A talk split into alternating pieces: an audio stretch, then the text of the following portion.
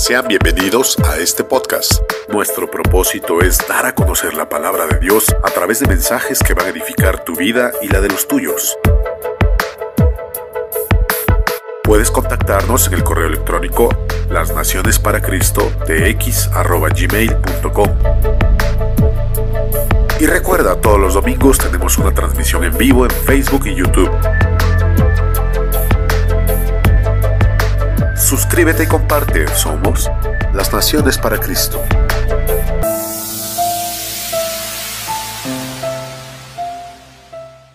Yo quisiera, a manera de, introducción, el tema que vamos a compartir es un tema que hemos titulado Uvas, gigantes y langostas. De hecho, yo hace algunos años leí un libro que precisamente tiene este título, es, la autora es una mujer, es una doctora, y ella habla precisamente de, este, de este libro, y el libro es Uvas, Gigantes y Langostas, y el tema de la, del estudio de hoy es uvas, langostas y gigantes.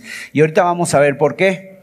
Pero yo creo que este momento que todos estamos pasando, que es una crisis, una crisis fuerte, donde de alguna manera nuestros corazones también son probados en la fe, nuestra vida es probada a través de ciertas circunstancias, algunos por enfermedad, otros por dinero, otros por falta de empleo, otros por alguna situación inclusive familiar, porque ha habido también eh, familias lamentablemente eh, pues dañadas por esta causa, tal vez los ánimos han subido, el desánimo, el desaliento, etcétera, y eso ha generado pues que algunos hogares se hayan visto también afectados. Pero yo quiero que esto, esta crisis o como todas las crisis sacan lo mejor y lo peor de nosotros. Entonces, obviamente que el punto no está en la crisis, el punto está en cómo nosotros manejamos esta situación que está sucediendo, cómo nosotros la estamos manejando, cómo podemos como cristianos llevarla a Dios, cómo podemos también aumentar nuestra fe a través de estas circunstancias que estamos pasando, porque problemas siempre ha habido, enfermedades siempre ha habido, muertes, decesos, pérdidas siempre ha habido. Y las va a seguir habiendo porque el ser humano estamos aquí de paso, somos finitos, somos mortales. La verdad la estadística es de, de cada 10 personas, pues 10 van a morir. O sea, no, la estadística es al 100%. Sin embargo, es cómo nosotros vamos a vivir la vida cristiana. Hay un versículo en Juan capítulo 16, verso 33, donde dice la palabra de Dios dice el, Señor Jesús, estas cosas os he hablado para que en mí tengáis paz. En el mundo tendréis aflicción, pero confiad, yo he vencido el mundo. O sea, lo que Jesús nos está diciendo aquí es que la vida te lo puede ofrecer. La vida te puede ofrecer eh, como se lo ofreció a Él, pero él dice, pero confiad, porque yo he vencido al mundo. Yo he vencido al mundo. Y es un mensaje de esperanza, es un mensaje de desafío, es un mensaje de confianza también, en que nosotros sabemos como cristianos que la vida cristiana no es un jardín de rosas. La vida cristiana no es como se predica o se había predicado antes que venga Cristo y vas a ser rico, vas a tener dinero, riquezas y tal. Y eso era el mensaje que estaban predicando, pero no, el Señor Jesús dijo, en el mundo tendréis aflicción. Y la palabra aflicción quiere decir problemas, enfermedades, angustias, dificultades. Eso es lo que la Biblia dice. Y a veces ese jardín no es un jardín lleno de rosas, y acuérdense que aún hasta las rosas tienen espinas. Son muy bonitas, muy fragantes, pero hay espinas. Entonces el Señor Jesús aquí nos promete, nos dice una cosa, confíen, porque yo he vencido al mundo, y así como Él ha vencido al, al mundo, nos puede ayudar a nosotros a vencer al mundo. Y en otro pasaje el Señor Jesús dice, y yo estaré con vosotros todos los días hasta el fin del mundo. Entonces la vida cristiana está llena de batallas. Y quiero decirles que por lo menos en la Biblia se nos habla de tres tipos de batallas. Tres tipos de batallas y la primera batalla es aquella que tiene que ver con circunstancias o con situaciones de nuestra vida. En primer lugar, o sea, el apóstol Pablo, mire lo que dice en 1 Corintios 15, 32. El apóstol Pablo libró todo tipo de batallas. Y aquí hay un texto que aparece en 1 Corintios donde es un poco extraño si nosotros no entendemos a lo que se está refiriendo. Pero dice aquí el apóstol Pablo, si como hombre batallé en Éfeso contra fieras. Algunos estudiosos de la Biblia refieren que el apóstol Pablo está diciendo de algo que no está registrado en el Nuevo Testamento, pero lo que dicen es que fue cuando Pablo estuvo condenado a muerte y él lo veía esa, esa situación que estaba batallando contra fieras. Lo que quiere decir que hubo personas en Éfeso que literalmente el que él consideraba son como fieras. Me quieren hacer pedazos. Y la imagen que Pablo trata de darnos es la imagen del verdugo que viene a las personas sentenciadas a muerte y, literalmente les dice, hoy es tu último día. Y la verdad es que eso es algo muy tremendo. Una persona que estuvo allá en el gobierno de Stalin, en Rusia, cuando había las purgas y los, los enviaban a las personas, los enviaban a unas islas, ¿no? Las islas. Y, y, ahí los castigaban. Y entonces una persona escribe esto, dice, la peor tortura que yo sufrí consistía en lo siguiente todas las mañanas venían, nos buscaban, nos llevaban al patio de fusilamiento, nos paraban en el paredón, simulaban que íbamos a morir esa mañana, los formaban, los apuntaban, cargaban sus armas y luego decían, pero hoy no, lo postergamos para el día siguiente. Y eso era una tortura impresionante que la gente sentía, o sea, era más dolorosa que la propia muerte, como que inclusive algunos lloraban y decían, ya, ya mátennos, ¿no? Ya acaben con nosotros. ¿Por qué? Porque a veces pueden venir a nuestra vida situaciones donde podemos oír el susurro del enemigo o inclusive sentir en nuestra vida de decir, hoy es tu último día de esta no sales. Y a veces pueden ser problemas económicos, a veces pueden ser enfermedades, problemas matrimoniales, problemas familiares, problemas sentimentales, que a veces tienen que ver con la comunicación de padres, hijos, esposo, esposa, problemas que tenemos inclusive con personas muy cercanas. Entonces la primera batalla que nosotros como cristianos enfrentamos es de nuestra vida misma. En segundo lugar, otro tipo de batallas tienen que ver con los deseos de la carne. En primera de Pedro 2.11, el apóstol Pedro dice, yo ruego como extranjeros y peregrinos que te abstengas de los deseos carnales que batallan contra el alma. Los deseos carnales que batallan contra el alma, es decir, esas, esa tendencia nuestra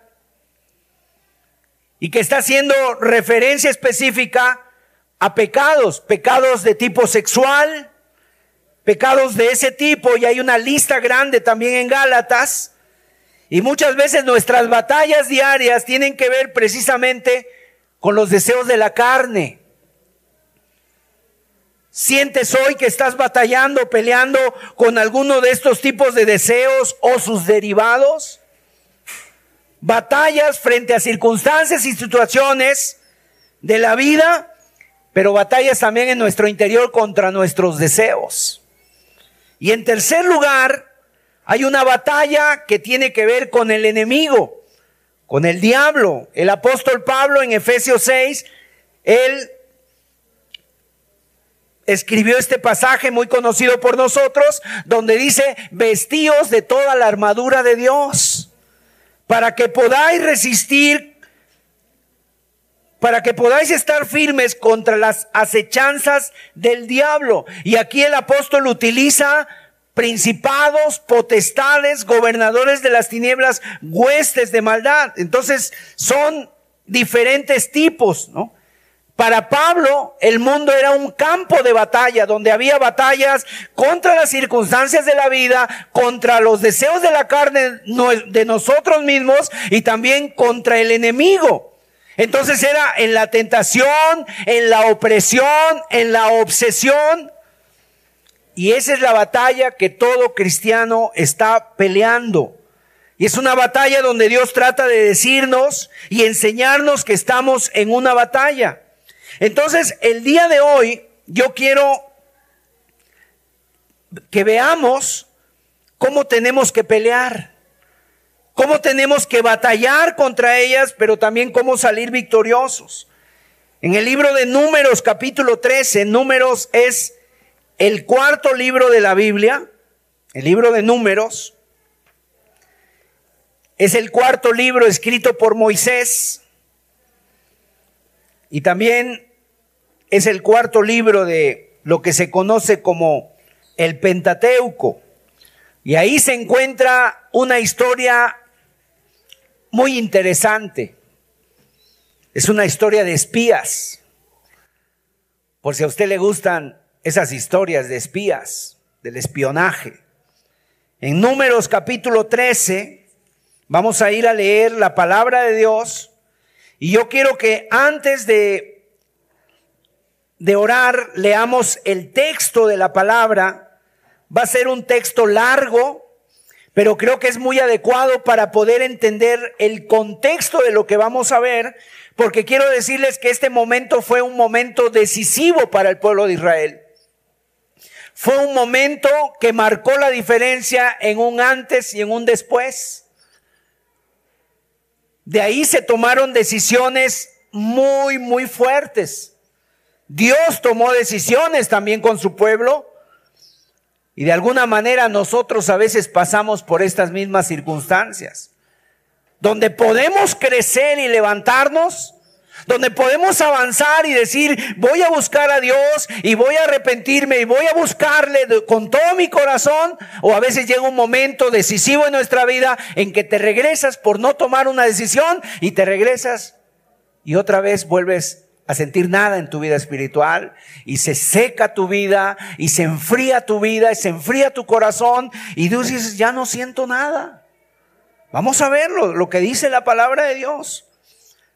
Es la historia de los espías que envió Moisés. Dice así, y Jehová habló a Moisés diciendo, envía tú hombres que reconozcan la tierra de Canaán, la cual yo doy a los hijos de Israel, de cada tribu de sus padres enviaréis un varón, cada uno príncipe entre ellos. Y Moisés los envió desde el, cierto, desde el desierto de Parán, conforme a la palabra de Jehová. Y todos aquellos varones eran príncipes de los hijos de Israel. Estos son sus nombres. De la tribu de Rubén, Samúa, hijo de Sacur. De la tribu de Simeón, Zafat, hijo de Ori. De la tribu de Judá, Caleb, hijo de Jefone. De la tribu de Isaacar, Igal, hijo de José. De la tribu de Efraín, Oseas, hijo de Nun. De la tribu de Benjamín, Palti, hijo de Rafú. De la tribu de Zabulón, Gadiel, hijo de Sodi.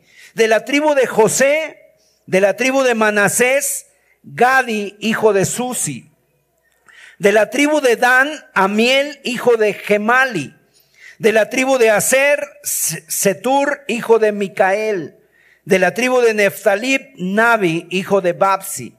De la tribu de Gad, Jeuel, hijo de Maki. Estos son los nombres de los varones que Moisés envió a reconocer la tierra y a Oseas, hijo de Nun, le puso Moisés el nombre de Josué.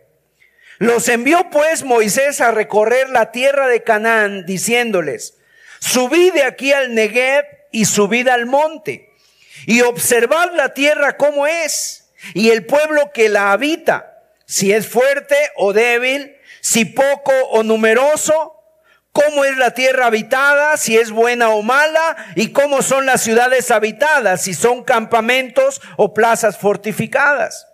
¿Y cómo es el terreno? Si es fértil o estéril, si en él hay árboles o no, y esforzaos. Y tomad el fruto del país, y era el tiempo de las primeras uvas. Y ellos subieron y reconocieron la tierra desde el desierto de Sin hasta Regob, entrando en Hamat.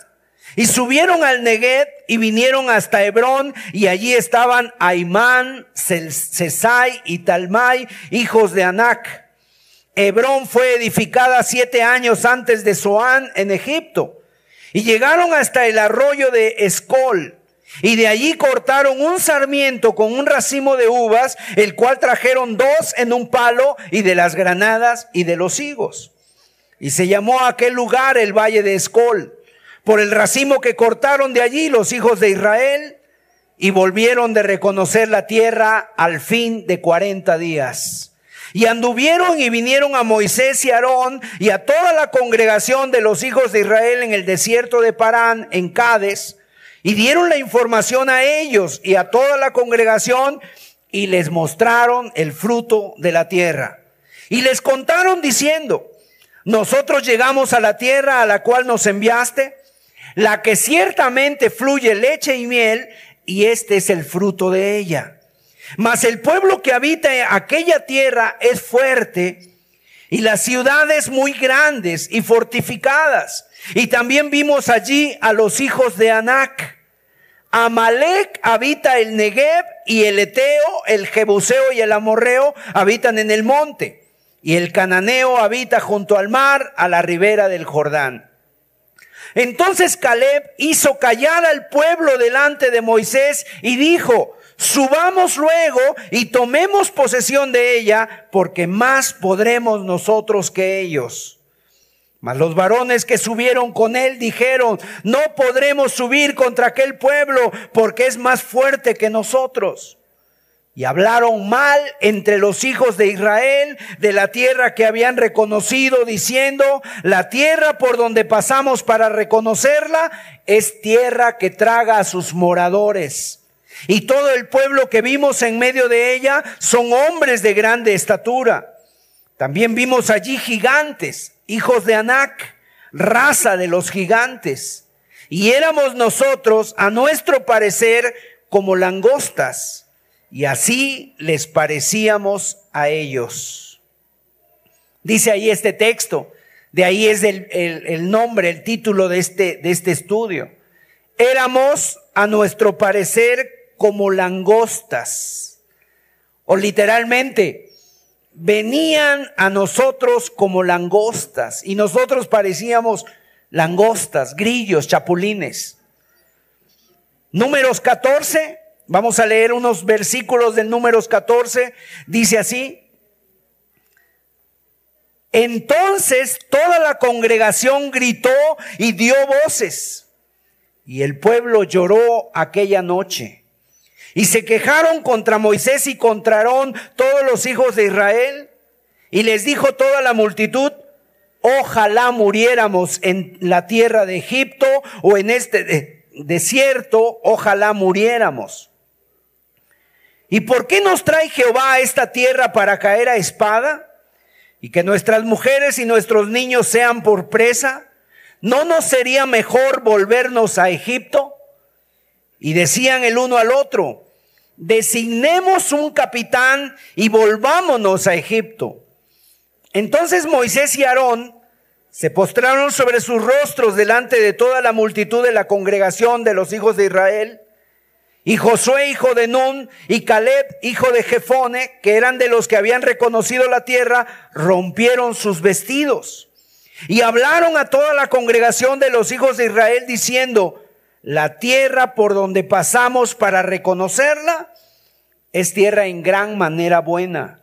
Si Jehová se agradare de nosotros, Él nos llevará a esta tierra y nos la entregará. Tierra que fluye leche y miel. Por tanto, no seáis rebeldes contra Jehová, ni temáis al pueblo de esta tierra, porque nosotros los comeremos como pan. Su amparo se ha apartado de ellos y con nosotros está Jehová. No los temáis. Entonces toda la multitud habló de apedrearlos, dice. Vamos a hacer una oración, pedir a Dios su ayuda, su bendición. Padre, gracias te damos porque podemos tener este privilegio de abrir tu palabra. Te hemos alabado, te hemos exaltado, pero queremos oír tu voz, Señor. Es muy importante para nosotros porque no solo de pan vive el hombre. Y es tu palabra la que edifica, es tu palabra la que nos exhorta, la que nos limpia, la que nos redarguye, la que nos trae convicción. Pedimos que sea respaldada por el Espíritu Santo y que el día de hoy sea un momento decisivo para nuestra vida espiritual, así como lo fue para este pueblo. Señor, que podamos vernos no como tú, no, no como la gente nos ve, o aún como nosotros nos vemos, sino, sino como tú nos ves y como quieres que seamos. Gracias en el nombre de Jesús. Amén. Amén. Para entender un poquito el contexto de esta historia, es importante saber que el pueblo de Israel había salido de Egipto habían dado por el camino, habían dado caminando por el desierto. Para este momento aproximadamente tenían dos años de haber salido de Egipto. Habían caminado por el desierto, se habían internado en él. La promesa en, en que ellos iban, la promesa es que ellos iban a poseer la tierra de Canaán. Ya el Señor les había dicho en Éxodo que los iba a sacar de Egipto, que los iba a llevar a una tierra que fluye leche y miel. Así que ellos pensaban, ¿verdad? Salimos de Egipto, cruzamos el desierto, vamos a ir a un lugar esplendoroso, vamos a ir a un lugar muy hermoso, un, lugar donde finalmente vamos a construir nuestras casas, vamos a tener a nuestras familias, vamos a ser libres y vamos a estar descansando de la larga jornada. Es un lugar donde vamos a recibir las bendiciones de Dios. Quiero decirles que a Canaán, la tierra de Israel, se le conoce como la tierra del lugar de la victoria. Es un lugar donde dice el Señor, fluye leche y miel. ¿Sabes qué quiere decir que fluye leche y miel? Hoy podríamos decir, es un lugar donde hay trabajo, es un lugar donde hay eh, todos los elementos para que puedan vivir bien. Es un lugar próspero, es un lugar rico. Imagínense lo que significa la leche. Quiere decir que si hay leche, es que había vacas. Es que era un lugar donde había pasto, donde había vegetación, alimento para las vacas, para todos esos animales que producen leche, como son las vacas, las ovejas, las cabras. Significa que había pasto, había praderas. Y también significa que si hay leche, pues podía haber mantequilla, quesos y todos sus derivados. Pero también dice que fluye leche y miel. Si hay miel, es que había abejas. Y ustedes saben, últimamente se ha visto cuán importantes son las abejas para toda la, para el ecosistema. Es muy importante eh, las abejas y es una especie muy importante para el cultivo. ¿Por qué? Porque las abejas son las que polinizan, ¿verdad? Las abejas llegan, toman el polen, lo llevan a otro lado y así entonces hay hay una tierra donde hay mucha, mucha vegetación, llevan el polen de hoja a hoja, pero también significa que si hay miel, había cosas dulces para comer. Anteriormente no se conocía el azúcar como tal y antes del azúcar lo que se utilizaba era la miel y con la miel se endulzaban las cosas. Entonces había leche y había miel. Y aquí la Biblia dice que Moisés envió a dos espías. Eran príncipes, eran gente honorable del pueblo de Israel, eran cual, no cualquier persona, los envía y cuando vuelven traen un reporte. Y estos espías Estuvieron caminando 40 días por esas, por esa tierra. Estuvieron observando, mirando de alguna manera ocultos, viendo cómo estaban. Seguramente en la noche caminaban, en el día estaban observando ahí detenidos para no ser vistos por los habitantes de esa tierra y era todo un espionaje. Estaban ahí cuidándose los unos a los otros y de repente hicieron un reporte bastante desarrollado. Y cuando regresan, el informe de la mayoría, 10 de los príncipes hicieron su reporte, pero también dos de los príncipes hicieron su reporte y por así decirlo, el reporte era totalmente distinto. El reporte de los 10, el reporte de la mayoría, o más bien los 12, sí estaban de acuerdo en algo. Vimos una tierra maravillosa. Vimos cosas increíbles.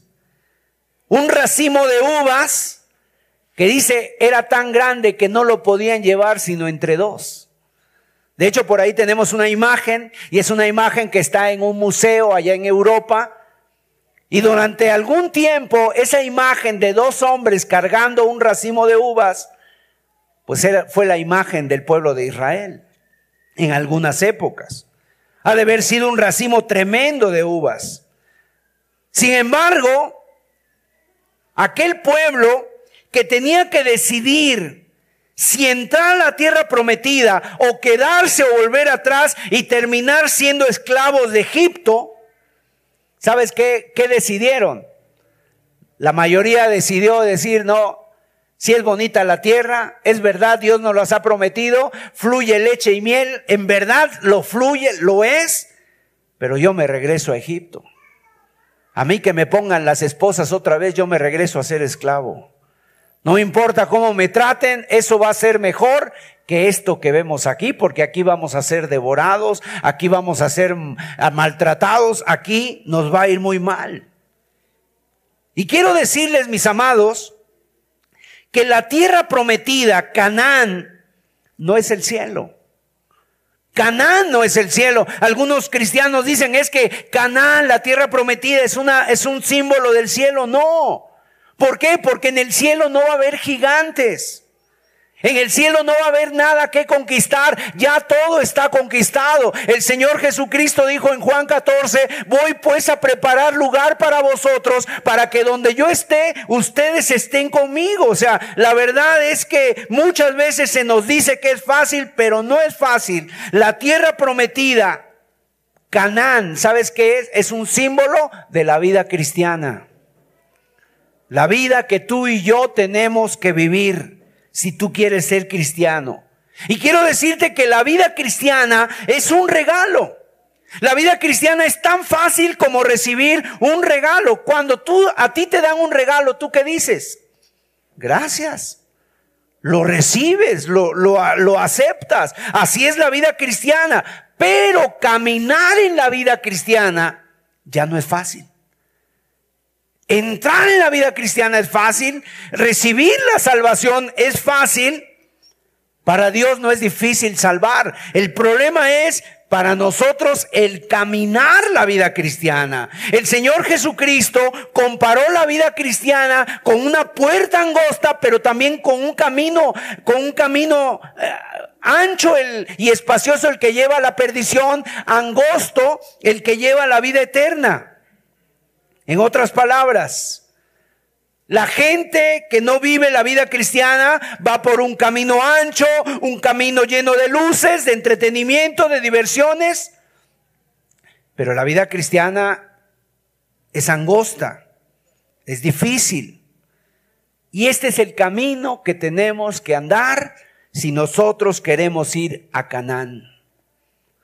Cada uno de nosotros si uno quiere buscar a Dios, quiere ser un cristiano, quiere tener la salvación y que cuando muramos de esta vida, no importa cuándo sea o cómo sea, cuando muramos de esta vida, estemos en la presencia de Dios, tengamos como amigo al Señor Jesucristo y la compañía de Él y su Espíritu Santo dando testimonio en nuestra vida, la vida cristiana no es fácil.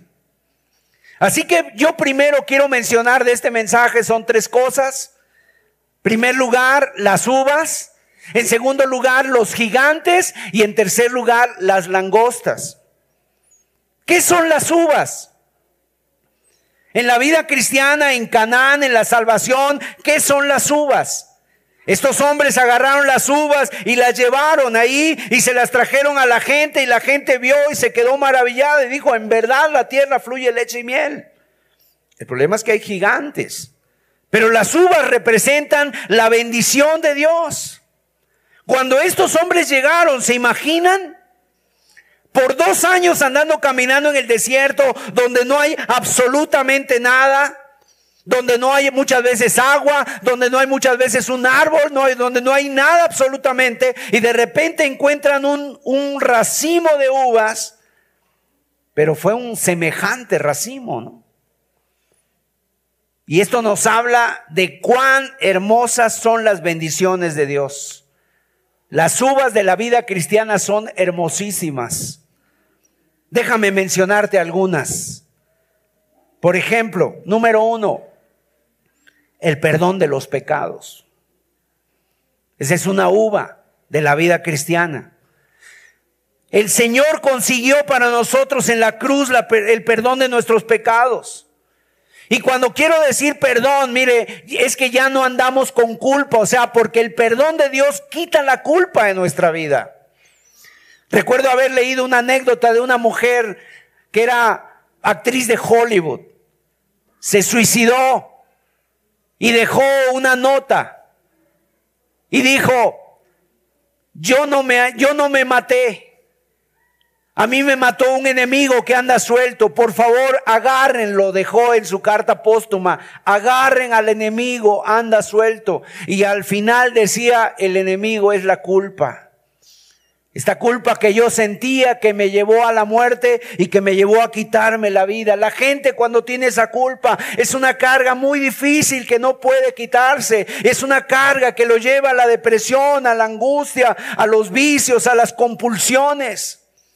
¿Y cómo cuando viene el perdón de pecados a nuestra vida, podemos librarnos de esa pesada mochila, de miseria, de dolor. ¿Cómo? Arrepintiéndonos, pidiéndole perdón a Dios y entonces podemos tener ese perdón de pecados. La Biblia dice, si confesamos nuestros pecados, Él es fiel y justo para perdonar nuestros pecados y limpiarnos de toda maldad. Y dice también la Biblia en Hebreos que si la sangre de los corderos limpiaba a los inmundos, cuánto más la sangre de Cristo limpiará nuestras conciencias de obras muertas. Y en segundo lugar, otra uva que no debemos olvidar y que siempre debemos disfrutar es la paz interior. Esa es otra uva de la vida cristiana.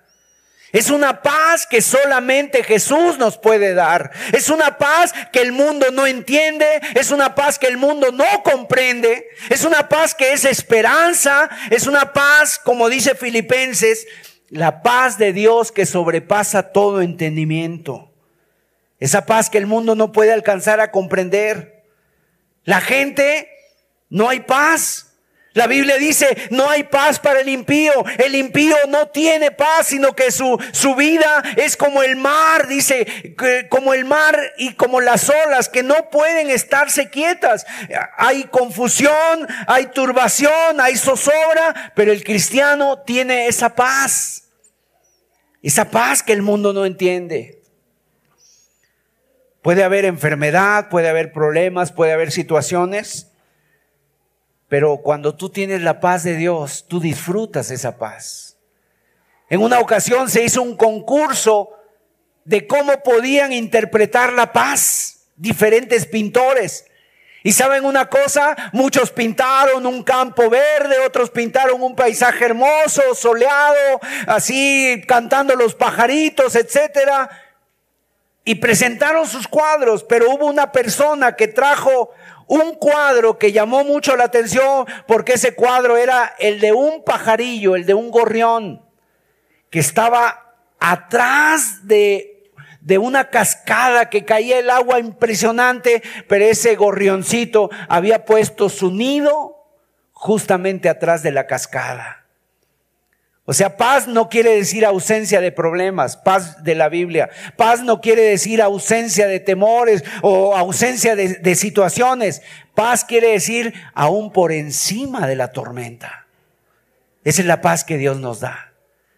Que puede estar, por así decirlo, habiendo muchas cosas a nuestra vida, en, alrededor nuestro, pero tú tienes la paz de saber que tienes paz con Dios y de saber que Dios está en paz contigo. En tercer lugar, otra uva de la vida cristiana es el poder vivir en victoria.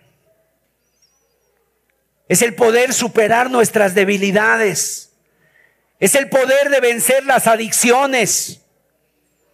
Las adicciones que antes nos dominaron, esas adicciones como la cerveza, el alcohol, las drogas, esas adicciones como la pornografía, la sexualidad, esas adicciones que nos doblegaron. O sea, cuando viene el poder de Dios en tu vida, esa uva cristiana, esa uva de la, de la bendición cristiana, es que somos victoriosos aún por encima de todo lo que nos ataba a una vida de miseria, a una vida de pobreza, a una vida de problemas. En primera de Juan, el apóstol escribe varios textos que hablan de la victoria y hay uno que a mí me llama mucho la atención. Dice, ¿quién es aquel que ha vencido al mundo? El que ha vencido al mundo es nuestra fe, dice, el que ha creído en el Señor Jesucristo. Y luego dice también primera de Juan 4:4, 4, hijitos, vosotros sois de Dios y los habéis vencido, porque mayor es el que está en vosotros que el que está en el mundo.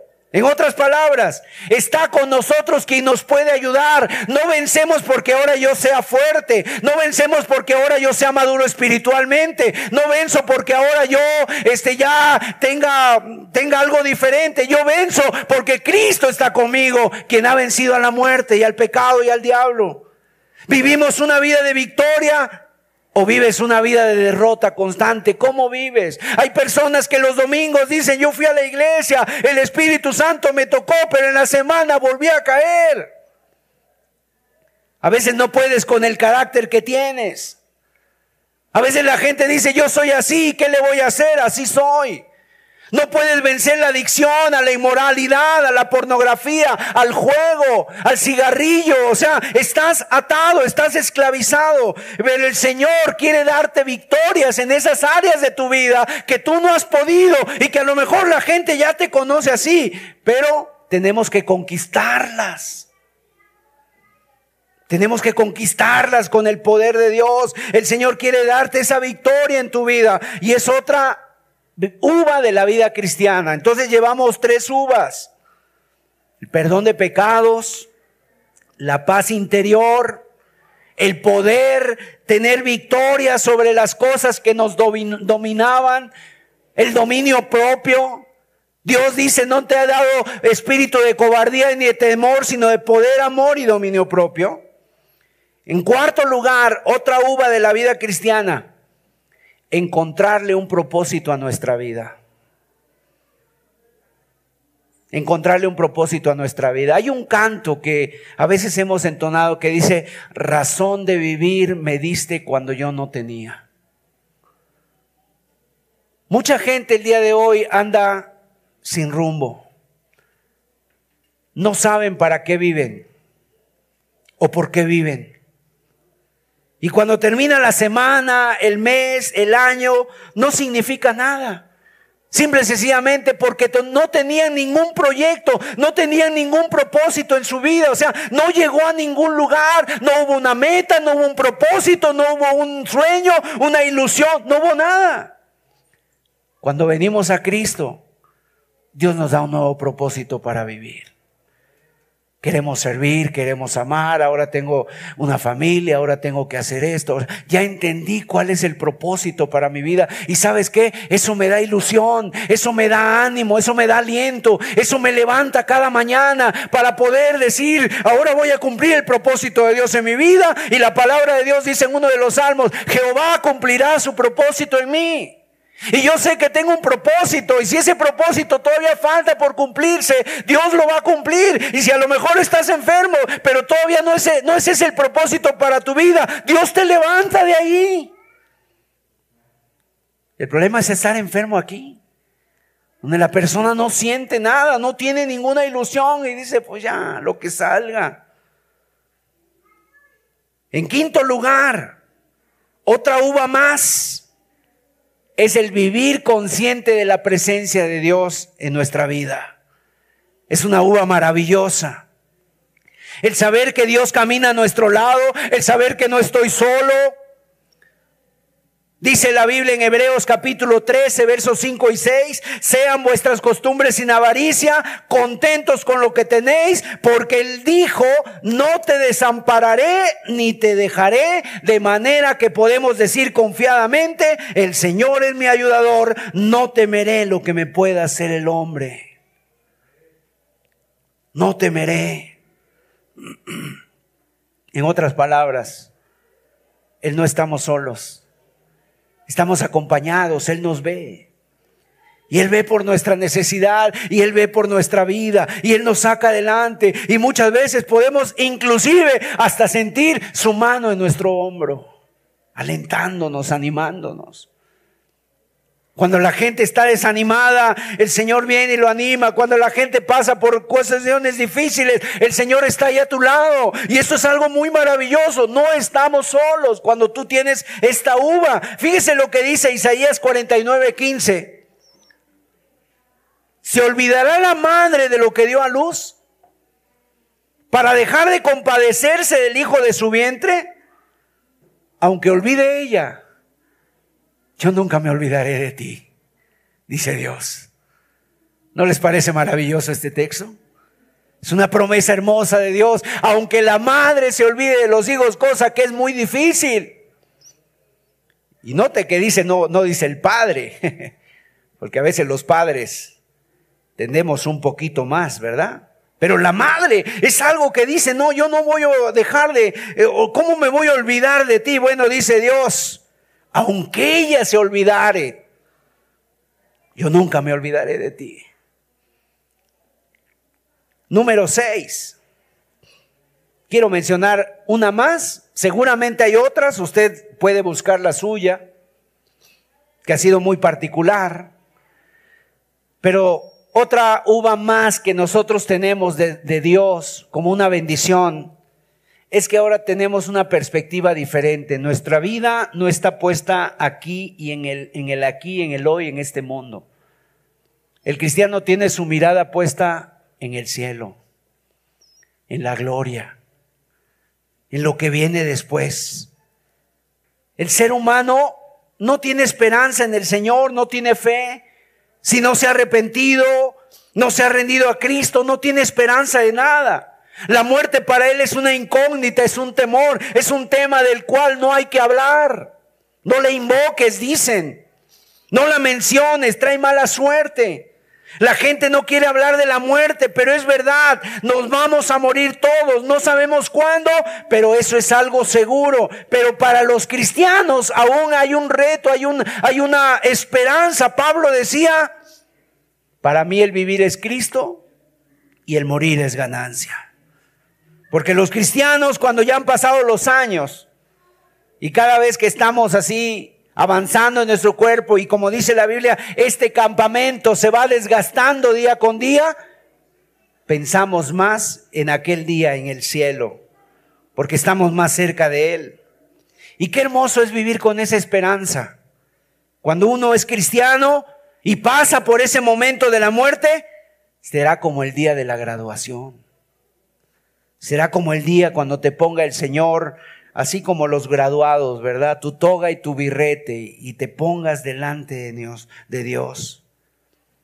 Hubo, leí el testimonio de un hombre que se llamaba Smith Wigglesworth. Era un inglés.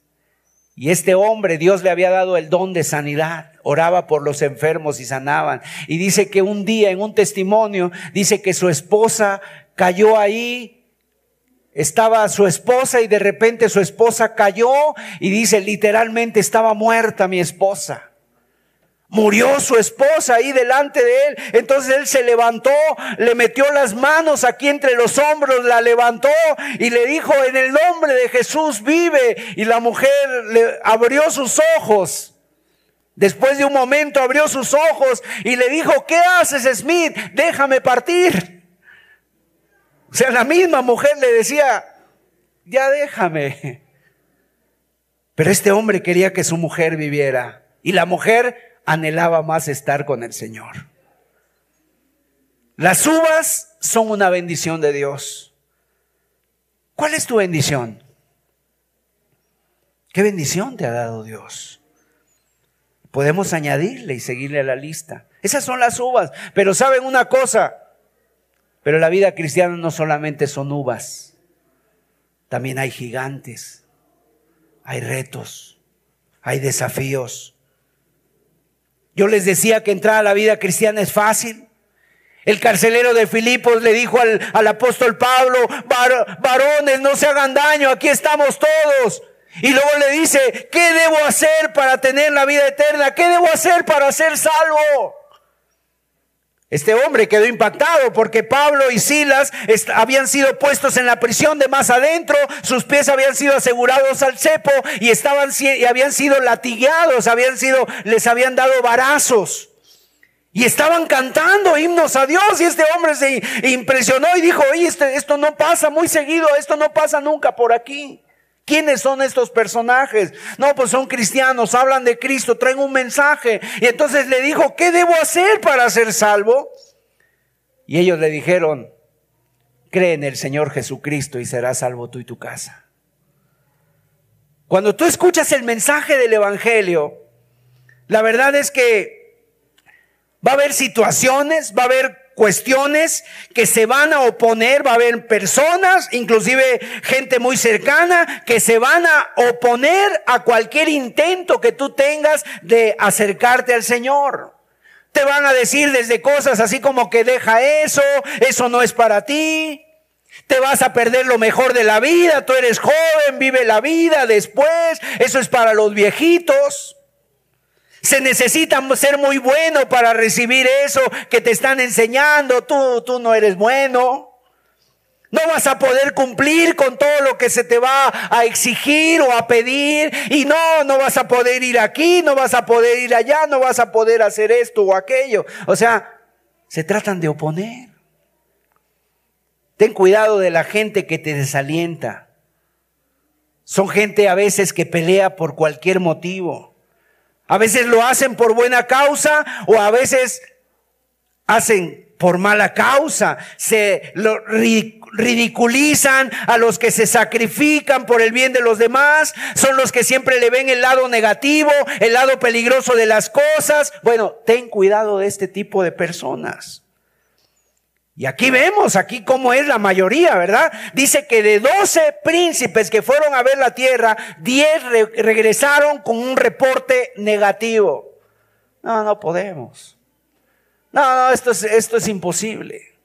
No, esto es muy difícil, ahí hay gigantes, nos van a comer vivos, parecemos chapulines, parecemos langostas ante ellos. No, esto es muy difícil, vámonos, regresemos a nuestra antigua vida. Y esos hombres fueron y hablaron entre ellos y desalentaron al pueblo y se retro desalentaron. O sea, en otras palabras, sí, dijeron, hay buenas uvas, hay grandes higos, hay, hay granadas, pero mira, hay gente ahí que son grandotes, son enormes. Son gigantes. Esto nos van a pisar, nos van a pasar encima, nos van a pasar a traer. O sea, no vamos a poder. La pregunta, ¿alguien te ha dicho algo así? Ahora, ¿cuáles son los gigantes a los que tú te tienes que enfrentar permanentemente en tu vida cristiana? ¿Cuáles son esos gigantes a los que tú tienes que vencer? En primer lugar, está este gigante que se llama el desaliento. Dicen que un día Satanás hizo un bazar. Bueno, la anécdota que yo leí decía que Satanás estaba en quiebra, hizo un bazar, no lo creo. Pero dice que hizo un bazar, una venta de garage, ¿no? Un garage sale. Y puso ahí todas sus herramientas y dice que había de las herramientas más horribles. Estaban los odios, estaban los celos, estaba la ira, estaban todas esas cosas ahí y tenían un precio. Pero muy apartado de todas las herramientas había una herramienta que tenía un precio muy alto. Y le dijeron, oiga, ¿y, ¿y por qué esta herramienta vale más cara? Y Satanás dijo, bueno, porque cuando he usado todas estas y no se ha podido, uso esta. Y esta es la más, la más contundente. Esta es la que no falla. Cuando yo lo he intentado todo y la gente sigue, entonces yo uso esta, el desaliento, el desánimo. Y la gente se viene para abajo. Dice, pero es un arma muy importante porque no saben que es mía. La gente toma el desaliento como cualquier cosa, estoy desanimado, hoy no, ya no tengo ganas de nada. Y piensan que es algo nada más del carácter, es un arma del diablo, es un gigante que hay que enfrentar. Y déjame decirte, dice la anécdota, que como eh, tenía un precio muy alto, nadie la pudo comprar y sigue siendo del diablo. Fracasaste una vez, vas a seguir fracasando. Y es sorprendente cuánta gente, en vez de escuchar, en vez de creerle a Dios, en vez de creer en la ayuda de Dios, le creen a esos que vienen a tirar todas esas basuras, ¿no? A tirar todos esos dardos y no vas a poder y la gente se desalienta, se desanima. Y es el gigante del desaliento. En segundo lugar está la duda. No, no, no vamos a poder no lo vamos a lograr. No, esto no hay tiempo, no hay dinero, no hay recursos. No, no, no se puede. Y la gente continuamente está diciendo eso. No, no se puede. Oye, hermano, vamos a hacer este proyecto. No, no se puede. No quieren. Oye, hermano, que hay que comprar. No, no se puede. Y todo es no se puede. Y no puedo. O sea, son gigantes. Y fíjense una cosa. Dios es bueno y suple toda necesidad. Pero a veces le creemos más a esas voces, al gigante de la duda. Acuérdense en el libro del progreso del peregrino, dice ahí que el peregrino fue engañado por unos personajes, lo llevaron por un camino diferente y cayó en el castillo de la duda y ahí estaba el gigante de desesperación. Y eso es real en la vida cristiana. Como la persona que quiere buscar a Dios se encuentra con este tipo de situaciones que lo desalientan, lo desaniman. Y hay personas que a veces ya su carácter es conocido como tal. Es una persona no entusiasta, es una persona no es optimista, es una persona que le entra la duda en todo. Aún creyendo en Dios, hay cristianos que lamentablemente se la viven de duda en duda. No, no puedo, eso es imposible, eso no es para mí. Y es una duda que el enemigo continuamente trata de meter. En tercer lugar está el cansancio. Cuando ya pensaste que hiciste todo, estás cansado y no puedes hacer nada más. Hay gente que se encuentra así y dice, no, yo ya fui, no, yo ya serví en la iglesia. Eso no es para mí, que sirvan los jóvenes, que sirvan otros. Yo ya hice lo que me tocaba, ahora otros, pero están cansados. Ya no hay un propósito, ya no hay un sueño, ya no hay un desafío, ya no hay nada. Entonces, ¿qué pasa? La iglesia se vuelve rutinaria, se vuelve una iglesia, imagínate, sin, donde no hay ningún proyecto, donde no hay nada, una visión. ¿Sabes qué dijo el Señor Jesús hablando de cumplir su propósito? Dice que cuando hayas cumplido todo lo que se te ha ordenado, tienes que decir, siervos inútiles somos. Y cuando tú hayas cumplido el propósito de Dios en tu vida, pues tú ya no vas a hacer falta aquí. Y ese día a lo mejor Dios te recoge. En cuarto lugar, es el gigante de dejarlo todo para mañana, ¿no? La tardanza, la postergación.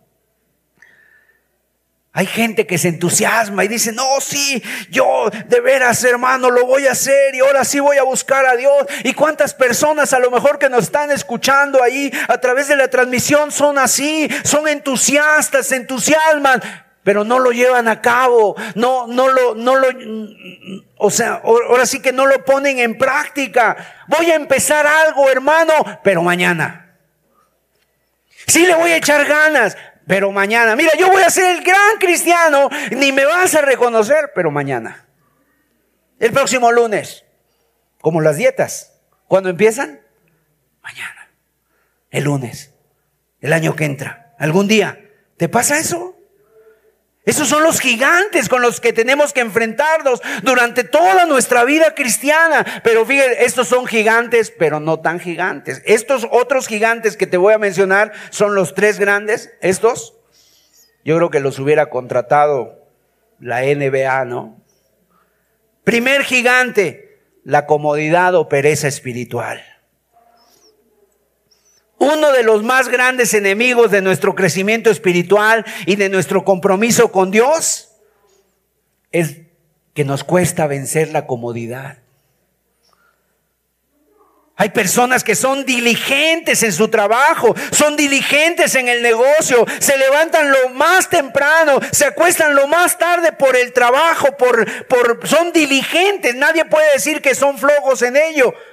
Quieren trabajar más horas extras, quieren hacer más turnos, quieren ganarse el premio, ¿verdad? Que dan en las empresas, de, que los pongan ahí como el empleado del mes. Quieren cerrar más noche en su negocio, quisieran que la tarde durara más, ¿no? Pero lamentablemente en su vida espiritual son muy conformistas. Hay flojera en su vida espiritual, hay desánimo, hay, hay, hay una vida con pereza espiritual. Un capítulo de la Biblia a la semana. Ya oré mis cinco minutos, hermano. Ya fui a la reunión. Llegué tarde, por cierto. Ya fui a la reunión, me brinqué la alabanza. Si predica el hermano Sergio se tarda mucho. Me voy antes. O sea, hay una, hay una pereza espiritual. Predicarle a alguien, no, olvídate, eso no, eso no va. La comodidad, la pereza espiritual. En segundo lugar, la soberbia, otro gigante. Dice Nehemías 9:16, mas ellos y nuestros padres fueron soberbios y endurecieron su cerviz y no escucharon tus mandamientos. ¿Qué es endurecer la cerviz? La cerviz es esta parte. No se humillaron, no reconocieron. Es la parte de la columna vertebral entre la cabeza y la espalda, la nuca, y está formada por vértebras cervicales. Y esas vértebras tienen la capacidad de ser flexibles, nos permiten agachar la cabeza. Pero el hombre que endurece la cerviz, o sea, endurecieron la cerviz, no agacharon la cabeza, no se avergonzaron, no reconocieron la soberbia. ¿Cuántas personas el día de hoy batallan mucho con esto? Son muy soberbios. Todo lo sé, todo lo puedo, nadie me enseña. O sea, no se puede vivir la vida cristiana así porque la vida cristiana tiene que ver con humildad. El Señor Jesucristo nos dio el ejemplo supremo de humildad. ¿Y sabes cuál es su ejemplo? Que Él siendo Dios no se aferró a sí mismo, no se aferró a sus derechos, renunció a sus derechos. El día de hoy todo mundo reclama sus derechos, pero nadie reconoce sus obligaciones. El Señor Jesús renunció a sus derechos y aún Él tenía derecho a todo. Tenía derecho a vivir en un palacio, tenía derecho al respeto, a la honra, al honor, a la pleitesía, a la gloria. Renunció a todo eso, vivió como siervo, vivió humilde, lo menospreciaron, fue a la cruz, lo trataron como un criminal, como un, como un hombre, un delincuente, lo agarraron, le dieron un justo, un juicio injusto. Y él nos enseña y él dice, aprende de mí que soy manso y humilde de corazón. Pero el día de hoy el mundo, ¿qué te dice? No, tú, tú mereces. Tú te lo mereces, tú te lo tienes bien merecido. La humildad es un sello de la gracia de Dios en nuestra vida y la soberbia es un gigante que hay que vencer. Y en tercer lugar, la mundanalidad, el mundo. Juan, primera de Juan 2.15, no améis al mundo ni las cosas que están en el mundo. La mundanalidad es vivir siempre anhelando los deseos de la carne, los deseos de los ojos, la vanagloria de la vida. En este mundo materialista, el mundo es un gigante poderoso, atrayente, seductor, esclavizante. ¿Y cómo lo hace? Por medio de la música, los placeres, los vicios, las diversiones. Atrae a la gente y le hace ver y los esclaviza de esa manera. Es que tú tienes que tener este tipo de vida, Tú tienes que tener esto. ¿Y cómo, cómo podemos vencer esto en nuestra vida? Dice la Biblia en primera de Juan 5:4, por medio de la fe. Entonces, cuando ellos entraron a la tierra prometida, había bendiciones.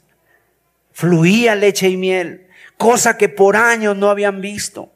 Iban a ser libres, iban a construir sus casas. Es más, en muchos lugares ni siquiera iban a construir las casas, ya estaban construidas. Tenían que tomar la tierra, las uvas, la leche, la miel, la mantequilla, los postres, todo algo hermoso, totalmente ser libres, descansar sin que nadie les dijera nada, arar sus propias parcelas, trabajar sus propias tierras, sacar adelante a sus familias. Pero dijeron, pero hay gigantes y no podemos. Y aunque Dios les decía, yo estoy con ustedes, yo voy delante de vosotros, tengan fe, confíen. Diez dijeron, no podemos, nos van a comer. Y amados hermanos y amigos, lamentablemente, son la mayoría. Si pusiéramos así, de esa manera, estamos hablando de apenas un 10, un 20%. Quiere decir que el día de hoy, de los que estamos aquí, pueden ser que muy pocos logren vencer sus gigantes y se paren firmes. La mayoría tal vez diga y siga pensando después de este mensaje, yo no puedo. No, no podemos, es muy grande. Eso no es para nosotros. Nosotros ya dimos lo que teníamos que dar, ya otros que lo hagan. Mis amados hermanos, es un reto. En tercer lugar, las langostas. En este mundo y en estas circunstancias que hemos mencionado, hay mucha gente que se siente como langosta. Se siente como langosta. Las uvas son hermosas, pero somos como langostas, somos muy pequeños. Y las uvas que hemos comparado a las bendiciones de Dios se enfrentan con los gigantes y nos hacen muchas veces como sentirnos débiles, incapaces, poca cosa.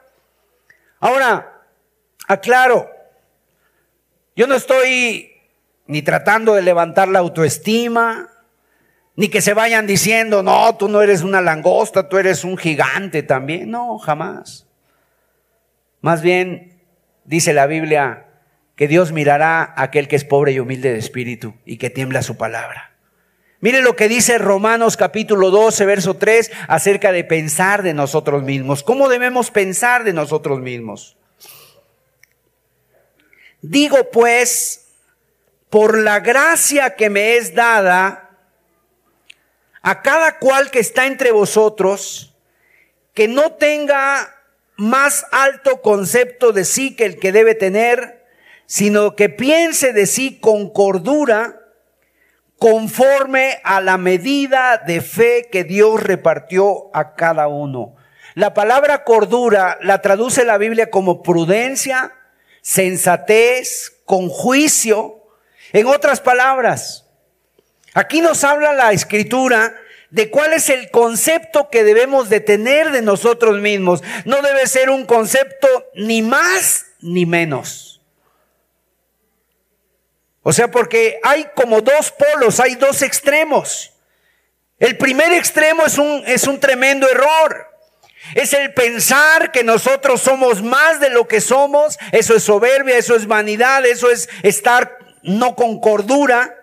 Es un error, pero también es el otro error, el pensar que no valemos nada. Pensar que no valemos nada. Y sabes, cuando se piensa que uno no vale nada, eso trae cobardía a tu vida. El problema del cristiano no es que tenga mucha visión. El problema es que tiene poca visión. La visión es escasa, la falta de fe. Muchas veces el miedo al qué dirán, el temor a qué me van a decir. Nos da miedo decir que el Señor nos ha llamado. Nos da miedo decir, es que yo tengo un sueño, hermano. Quiero hacer esto para Dios. Y hay algo que te está inquietando. A lo mejor que Dios puso en tu corazón. Y, si te puso en tu corazón, pues tienes que hacerlo. Pero viene la crítica o viene el temor al que dirán. Es que me van a criticar, van a hablar mal de mí, se van a burlar, no lo vamos a lograr. Y, y entonces viene ese problema que caemos en la cobardía, caemos en el temor y el miedo nos paraliza. Pero mis amados, ¿cómo debe pensar el cristiano? El cristiano no piensa que es por mis fuerzas, el cristiano solamente puede decir, todo lo puedo en Cristo que me fortalece. Todo lo puedo en Cristo. Es el Señor el que me da la fuerza para que yo pueda enfrentar todo tipo de situaciones. Hermano, la pérdida, hermano, alguna situación difícil que pasamos, si no fuera por el Señor no podríamos. Es Dios el que nos da fuerza. El cristiano reconoce en todo al Señor. Entonces, muchas veces tenemos que decirle al Señor, Señor, Sorpréndeme, quítame estas inquietudes. Sácame de esta apatía espiritual, límpiame de esto, Señor, sacúdeme de la comodidad, llena mi mente y mi corazón de lo que tú quieres que yo pueda hacer. Y seguramente cuando tú digas eso, mis amados, tú vas a ver ahí la bendición de Dios. Porque Dios hasta el día de hoy sigue salvando y sigue inquietando. Ahora, para finalizar, ¿Cómo podemos nosotros pasar a vencer estos gigantes en nuestra vida y tener un, concepto sano de nosotros mismos? ¿Sabe? Me viene a la mente la historia del profeta Jeremías. Jeremías, inclusive algunos teólogos le han puesto el profeta llorón. Él escribió el libro de lamentaciones. Y en sus lamentaciones, en el hebreo, todos los capítulos empiezan por ay, los ayes. Por eso se llama lamentaciones. Y este profeta predicó durante 40 años al pueblo de Israel cuando todavía estaba el templo, pero nadie le hizo caso. Él no tuvo más que un convertido. En 40 años tener un convertido, imagínense ustedes. Además, por su predicación fue metido al pozo, lo metieron aquí, lo agarraron de las axilas, lo bajaron por un cable y lo metieron ahí hasta dentro del foso, un pozo cenagoso donde había animales muertos, donde había lodo, donde había inmundicia y ahí lo dejaron, se les olvidó y un hombre se acordó de él y lo fue y lo rescató. La pasó mal. Se desalentaba al ver la incredulidad. Al ver los pocos frutos que tenía, se desalentaba. Pero quiero decirte que Jeremías tenía un llamado de Dios.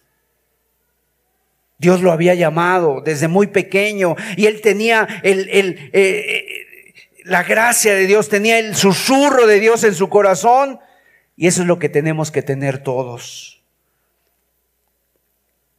¿Por qué? Porque mis amados, todos los que estamos aquí tenemos un llamado de Dios. Nadie ha sido llamado para estar en una silla solamente. Dios tiene algo para ti. Un desafío. Cosas increíbles. Un reto hermoso. Te quiere usar. Quiere usarte para salvar a otros. Para que des testimonio en tu oficina, en tu trabajo, en la escuela, en donde estés, en tu trabajo, que seas influencia Obviamente de una manera sana, de una manera saludable. Pero sabes una cosa, al igual que Jeremías estaba desalentado, estaba desanimado, se quejaba incluso contra Dios y decía, Dios, ¿por qué? Yo hablo y nadie me hace caso. Cada vez que abro la boca, juicio, profetizo y me quieren matar y no pasa nada. Dios, ¿dónde estás? Y hubo un tiempo en que quiso renunciar. Hubo un tiempo en que dijo Jeremías, ¿sabes qué? Ya no quiero nada. Me voy. Esto no es para mí.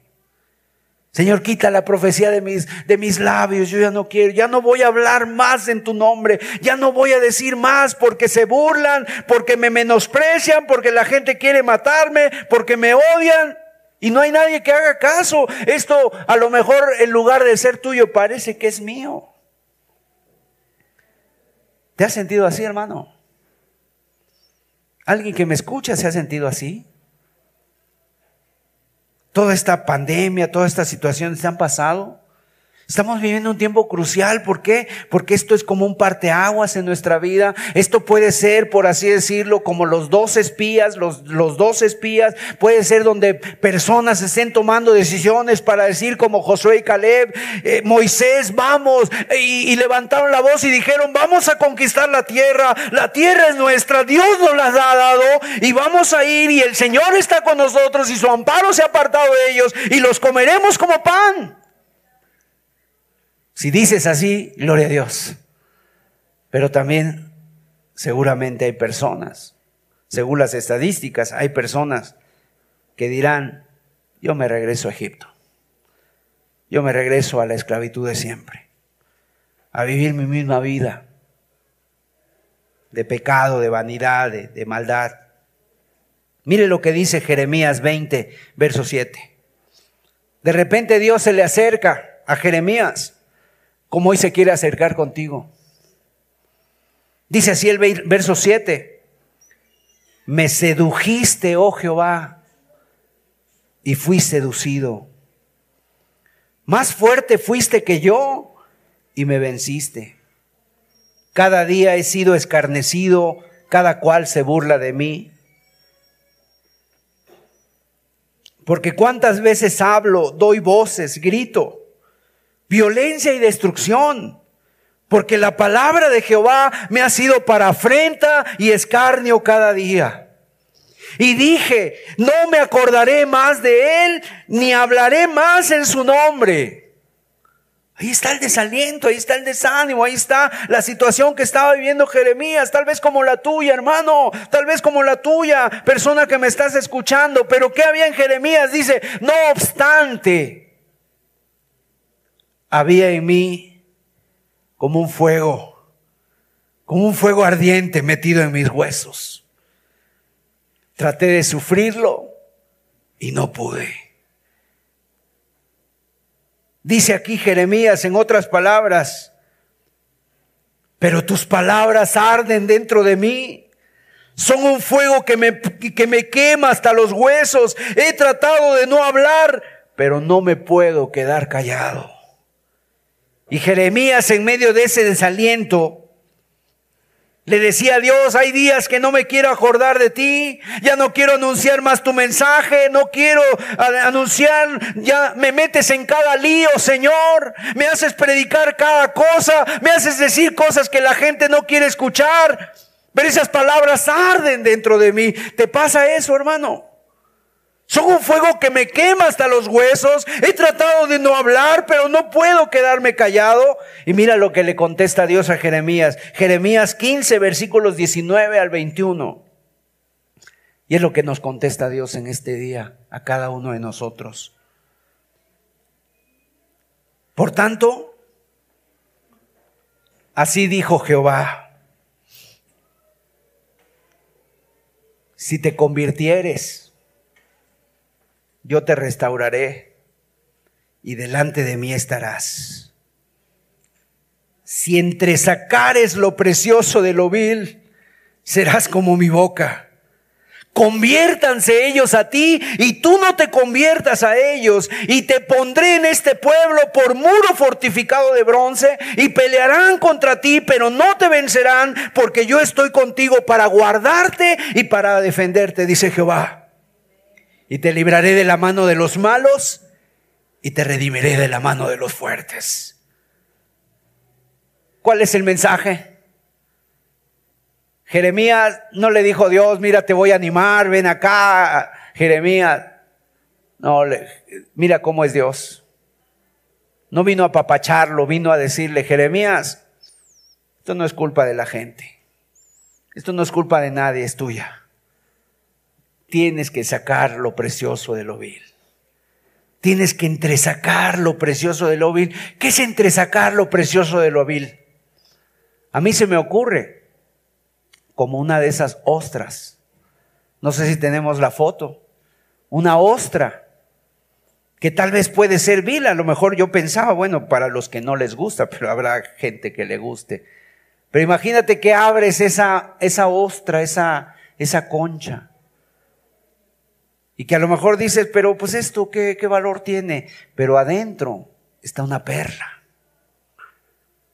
lo precioso de lo vil, o sea, ¿qué es? Es sacar lo que Dios ha puesto, o sea, pensar que estábamos mejor en el mundo que ahora en Cristo, eso es lo vil. Eso es vil. Pensar que mi vida estaba mejor antes que ahora es vil. Seguir las cosas materiales y terrenales es vil. Darle la vuelta y la espalda a Dios es vil. Pensar en el pecado es vil. Vivir una vida cristiana tibia es vil. Vivir una cristiana sin fe, sin compromiso, sin sueños, sin ayuda, sin, sin clamores a Dios es vil. Entonces, ¿qué dice? Dios manda entre sacar lo precioso de lo vil, quitarlo. ¿Qué es eso? Quitar actitudes de poca seriedad, de darle la palabra. O sea, nosotros no le estamos haciendo un favor a Dios. Es Dios el que está metiendo su mano para sacarnos, para llevarnos a la eternidad. Es cuando una persona no es seria y no obedece de una manera pronta a la palabra de Dios. Bueno, esa persona es considerada vil delante de los ojos de Dios. La Biblia dice, el vil es menospreciado a los ojos de Dios. ¿Qué quiere decir? Quiere decir que saques lo inútil de tu vida, lo que estorba. Quiere decir que, mis amados, Dios está trabajando con nosotros, está invirtiendo con nosotros lleva tiempo invirtiendo con nosotros, no le des más largas a Dios. Porque eso es vil. La palabra vil en el hebreo quiere decir aquel que no aprovecha las oportunidades que Dios le da. Dios te da, mira, te muestra la tierra prometida, lo hermoso que es la vida cristiana, lo hermoso que es estar en él. Tienes el testimonio tal vez de familiares, de amigos, de personas cercanas. Tienes gente ahí a tu lado que te da testimonio de lo hermoso que es Dios. Y tú dices, no, lo voy a pensar. No es ahora, no es mi tiempo y, te dejas dominar por tus sentimientos, por tus emociones. Y hay gente que su vida es un mar de sentimientos, son personas delicadas, todo les ofende, todo les lastima, todo las desanima. No hay esas actitudes de Dios, o sea, no hay nada de eso. Viene la duda con facilidad, el desaliento, y viene el ver al gigante y decir, no, nosotros no vamos, Dios nos dio la espalda, Él quiere matarnos si entre sacar es lo precioso de lo vil. Y ese es el llamado en esta tarde, mis amados. Si tú estás dispuesto a que Dios saque lo precioso de lo vil, Dios puede hacer un milagro contigo ahora. Ahora. Él puede limpiarte. Conviértanse ellos a ti y tú no te conviertas a ellos. No te dejes influenciar por ellos. Sé tú un ejemplo. Sé tú un, ejemplo. Sé tú un faro que los alumbre, que alumbres esa vida. Eso es lo que queremos. Pero hermano, no tengo dones. Los dones se descubren trabajando. ¿Qué don tengo, hermano? Trabaja, ahí Dios te lo va a mostrar. ¿Sabes qué? Hoy tenemos que hacer como hizo Caleb y Josué. ¿Sabes qué dijo Josué y Caleb? En un momento determinado les dijo, a ver, y a ver toda la multitud, cállense. Porque ellos estaban diciendo, vámonos, regresamos a Egipto. Ahorita vamos a, vamos a nombrar un capitán y que nos regrese a Egipto a la esclavitud otra vez. Y Josué y Caleb dijeron, cállense. Dios está con nosotros. Y si Dios está con nosotros y Él se agrada de nosotros, los comeremos como pan porque su amparo se ha apartado de ellos y con nosotros está Jehová. El gigante de gigantes, el rey de reyes y señor de señores, el que no ha perdido ninguna batalla, que venció al pecado y venció a la muerte y se levantó al tercer día y hoy está sentado a la diestra del Padre y él ha sido puesto como juez para juzgar a toda la humanidad en el día que viene. Y mis amados, Dios nos ha traído aquí para volver atrás. Nos trajo para conquistar la tierra, nos trajo para conquistar las familias, nos trajo para conquistar esta nación, esta colonia, esta ciudad, este país, el mundo entero. Amén. Entonces vamos a cerrar nuestros ojos, vamos a inclinar nuestros rostros. Y hoy yo quiero hacer un llamado, un llamado a la distancia también. Para aquellos que nos escuchan, aquellos que están conectados, que llevas tiempo ya viendo los gigantes, que has gozado de las bendiciones de Dios. Dios te ha dado esas uvas hermosísimas, pero las estás desechando porque estás viendo más a los gigantes, la duda, el desaliento, la soberbia. Vienen a tu vida y, te hacen mella y te ves como un, como un chapulín, como una, una langosta y, y te desanimas tres, cuatro meses y vuelves otra vez. Y el día de hoy hay mucha gente desanimada, mucha gente temerosa. Y no estoy diciendo que seamos desafiantes a la pandemia, ni mucho de eso. Hoy tenemos más bien que confiar en Dios y decir, si Dios está con nosotros, mayor es el que está con nosotros. Haz, ve a tus gigantes, cuáles son. ¿Cómo te ves a ti mismo delante de ellos? ¿Y cuántas veces eso desalienta? Y sabes una cosa, el desánimo es contagioso contagia a los que te rodean. Y ni la gente ni la familia puede ver un ejemplo bueno en ti. Entresaca lo precioso de lo vil. Levántate en el nombre de Jesús. Brilla en el nombre de Cristo. Y hoy, hoy los que están aquí, si Dios te ha hablado que no puedes vencer a tus gigantes, levántate en esta tarde ahí en tu lugar. Pídele a Dios, vamos a orar. Vamos a orar, vamos a entonar un canto y vamos a estar orando y vamos a pedir a Dios. Jeremías decía, le dijo Dios a Jeremías, si te convirtieres, yo te restauraré. Esa es la promesa de Dios. Si te conviertes, si te vuelves a mí, porque Jeremías estaba alejando le estaba dando la espalda a Dios. Si te vuelves a mí, yo, yo te restauro. Yo te doy palabra, yo te hago como mi boca. Aleluya. Ese es nuestro Dios. Yo te voy a poner por muro fortificado. Van a pelear contra ti, pero no te vencerán porque yo estoy contigo. Yo te defiendo, yo te guardo, dice Jehová. Yo te libro de la mano de los malos. Yo te redimo de la mano de los fuertes. Porque yo estoy contigo, dice tu Dios. No te dejaré ni te desampararé. Hoy dale gracias a Dios por esas uvas hermosas que te ha dado. Y dile al Señor, no quiero mirar atrás, Señor. Saca lo precioso de lo vil. Quiero entresacar lo precioso de lo vil. Límpiame, Señor. Quiero entregarme. Quiero convertirme a ti de todo corazón. El Señor está con nosotros en este día. Está a tu lado. Aleluya. Vuélvete a Dios. Hoy es tiempo de levantarse. Es tiempo de conquistar la tierra prometida. Es tiempo de ir más allá. Porque con nosotros está el Señor. Con nosotros va Él, Él va delante de nosotros. Esos gigantes no son nada. David dijo del gigante, tú vienes a mí con espada, lanza y jabalina, pero yo vengo a ti en el nombre de Jehová de los ejércitos. Y hay que ir en el nombre de Jesús, en el nombre de Jehová, para que los gigantes sean derrotados. Aleluya. Aleluya, Señor. Póngase de pie en su lugar, dígale al Señor, aquí estoy, Señor, límpiame. Sálvame, redímeme, fortaléceme, Señor. Me arrepiento, Señor, límpiame. Lléname, Señor.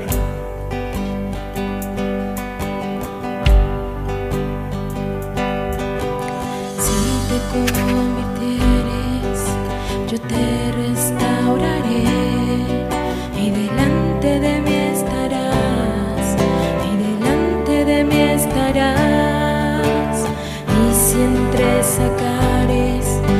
precioso de lo vil. Serás como mi boca, serás como mi boca. Conviértanse ellos a ti y tú no te conviertas a ellos.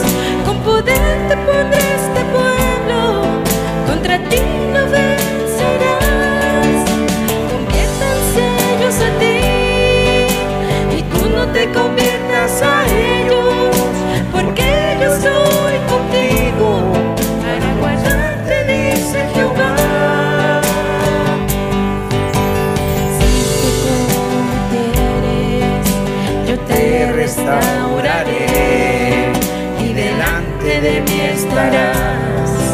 y delante de mí estarás. Siempre sacares lo precioso de lo vil, serás como mi boca, serás como mi boca.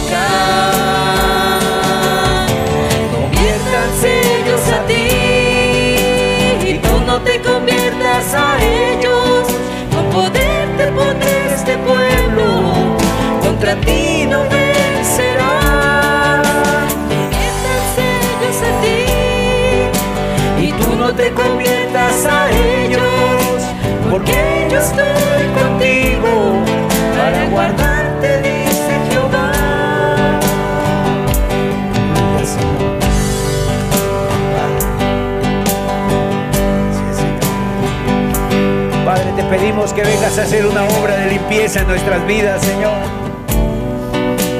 Señor, ven a restaurar, Señor. Ven a levantar, ven a limpiar, Señor, por favor, Dios. Que solos no podemos, Señor Jesús. Aviva tu obra en medio de los tiempos, Señor.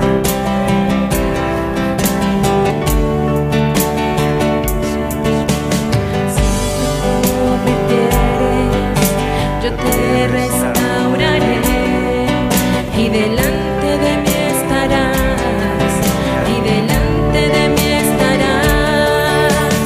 Y si entre sacares lo precioso de lo vil,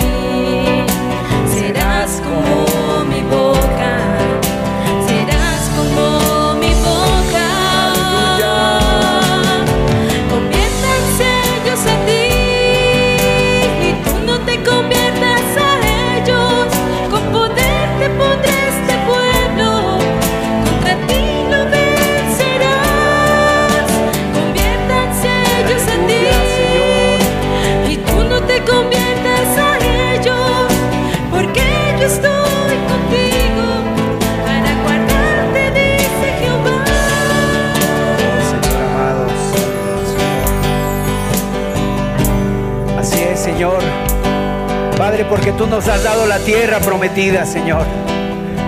Nos has dado la tierra prometida y nos has dado las armas para conquistarla, Señor. Ayúdanos a conquistar, Señor, esa tierra, Señor. Que estemos conquistando cada día, Señor, en nuestra vida, esas luchas contra nosotros mismos, contra el diablo, contra el pecado, contra el mundo, Señor. Porque mayor es el que está con nosotros, Señor. Padre, tú ya venciste, Señor. Quieres que venzamos ahora, Señor. Padre, pedimos, Señor, por los enfermos, Señor, por los necesitados. Esta mañana una hermana me mandó un mensaje que su hija había salido positiva al COVID. Señor, sana a Marbella, Señor. Restáurala, Señor. Fortalécela, Señor. Padre, en el nombre de Jesús, Señor. Pon tu mano de poder, Señor, y de misericordia. No hay imposibles para ti, Señor. Muéstranos que tú vas delante de nosotros, Señor. Porque no nos has traído aquí para volver atrás, Señor. Y aunque el gigante se encuentre allá, yo nunca temeré, porque tú estás con nosotros, Señor. Gloria a ti, Señor amado.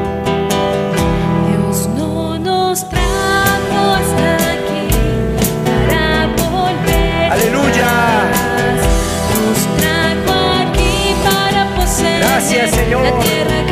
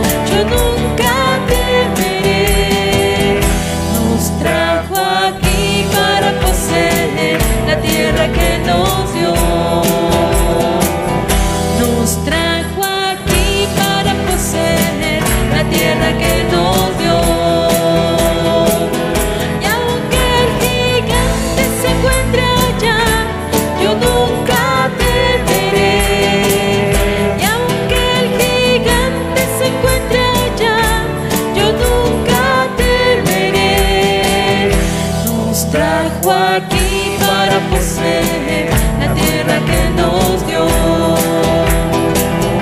Nos trajo aquí para poseer la tierra que nos dio. Nos trajo aquí para poseer la tierra que nos dio. Gracias, Señor. A ti la gloria, Padre. Gracias, Señor, por las uvas de la bendición cristiana, Señor. Por el perdón de pecados, por la paz. Gracias, Señor, por el poder vivir libre, Señor. Gracias por esas uvas que son una bendición, Señor, muy grande en nuestra vida cristiana, porque les has dado un propósito nuevo a nuestra vida, Señor. Pero ayúdanos a vencer los gigantes, Señor. Ayúdanos no a confiar en nosotros, sino en ti, Señor. Que vas delante de nosotros, a creer que contigo somos más que vencedores, Señor. A poder decir todo lo puedo en Cristo que me fortalece, Señor.